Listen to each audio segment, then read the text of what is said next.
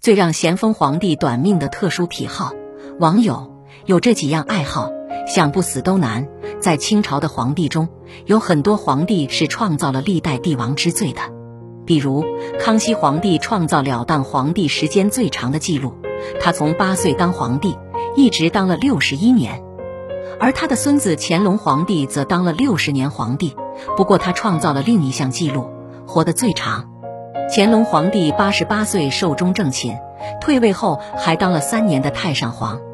更重要的是，他在位期间，清朝还没有受到外敌入侵，国内也相对安定，生活富足。说他是皇帝当中最逍遥快活的，绝不为过。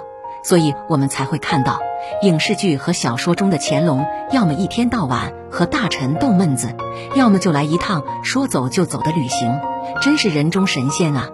可是，在乾隆死后，他的子孙后代就没那么幸运了。特别是在他的重孙子咸丰皇帝在位期间，清朝外有英法联军发动的第二次鸦片战争，内有太平天国起义。可以说，从咸丰继位那天起，一直到他三十一岁驾崩，国家始终处在混乱之中。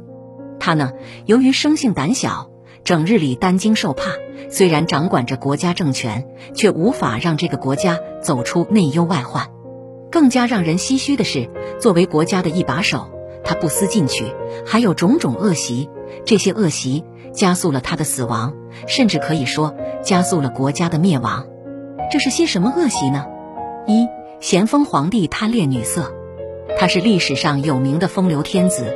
据清朝外史记载，就是在太平天国起义军节节胜利，烽火遍及天下的时候，咸丰皇帝依然在圆明园内寄情声色以自娱，和众妃子携手游园。关于咸丰帝在圆明园内的荒唐行径，清朝外史里记载了这样一件事：在清军入关后，清朝组织家法是极其严格的，他们对汉族女子非常排斥，是绝对不允许皇家与汉族女子来往的，更不要提通婚了。可是当咸丰皇帝对满族女子感到厌倦了之后，对汉族女子垂涎欲滴。于是他以圆明园在京郊为由，认为夜袭一家严密，就是夜里的保卫工作更需要加强。但是内侍既不敷用，人手不够，怎么办呢？就招入了很多汉族女子在皇驾周围打更，给皇帝打更。这些女子还能干什么？咸丰帝的做法是随意性烟。二，咸丰皇帝经常吃春药，这个很好理解。咸丰皇帝本来身子就弱。指望他每夜生龙活虎也不现实。这个时候，很多太医就会投其所好，给咸丰帝开出了春药。在《十叶野文》中记载了这样一件让人哭笑不得的事：有一个大臣受到咸丰帝召见，在等待召见的过程中，忽然看到咸丰帝的朝房内的一个盘子里放着几粒玛瑙一样的葡萄。正是三伏天，天气闷热，这位官员饥渴难耐。于是就拿来一颗吃了下去，没想到瞬间就有了反应，下体炽热，暴胀达一尺多长。正巧这个时候，皇帝召见自己，于是佯装肚子疼。太监见状，把他生拉起来，可是他既不敢立又不敢卧，只得让他就这样半立半卧着离开了朝堂。这位大臣的朋友在内务府供职，见到他的样子，忽然明白了，道出了其中的原委。原来这位大臣吃的是一种春药，药性极强，一般人吃了非常危险。这位大臣一听，吓出一身冷汗。幸苦没多吃啊，隔了十多天，他才从床上起来。一国之君竟然吃这种烈性春药，真乃好色之极，身体也虚弱之极。三咸丰皇帝嗜酒，男人没有几个不爱喝酒的。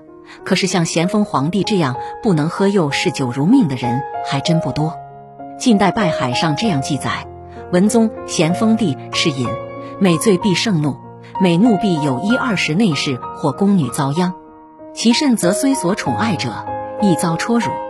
看了吧，咸丰帝酒量小，但架不住爱喝，喝了以后还是酒德，耍酒疯，就算是自己最亲近的妃子，也难以幸免。最可笑的是，咸丰皇帝第二天醒过来，对受过他凌辱的妃子，必宠爱有加，多所赏赐，以偿其痛苦。然为己而醉，则故态复萌矣。自知对不起人家，就把贵重礼品当作礼物送给人家，然后下次喝醉酒了依然如故。这样的皇帝与市井无赖何异？四咸丰皇帝吸食鸦片，鸦片在清朝又叫如意膏、福寿膏。史书记载，咸丰帝在继位的时候，太平军所向披靡，摧枯拉朽之势占领了大半个中国。咸丰皇帝心情郁闷至极，就靠着鸦片烟麻醉自己。在英法联军发动第二次鸦片战争后，心情更加糟糕，逃到热河，吸的就更多了。咸丰皇帝只活到三十一岁，三十一岁是一个人可以大有作为的青春年华。一代帝王不思奋发进取，在民族遭受危难之际，只会纵情享乐。得过且过，遇到愁苦之事，只会吸食鸦片麻醉自己。这样的皇帝，只会把偌大一个国家带向万劫不复的深渊。他的死，对我们这样一个民族，也许是一种解脱。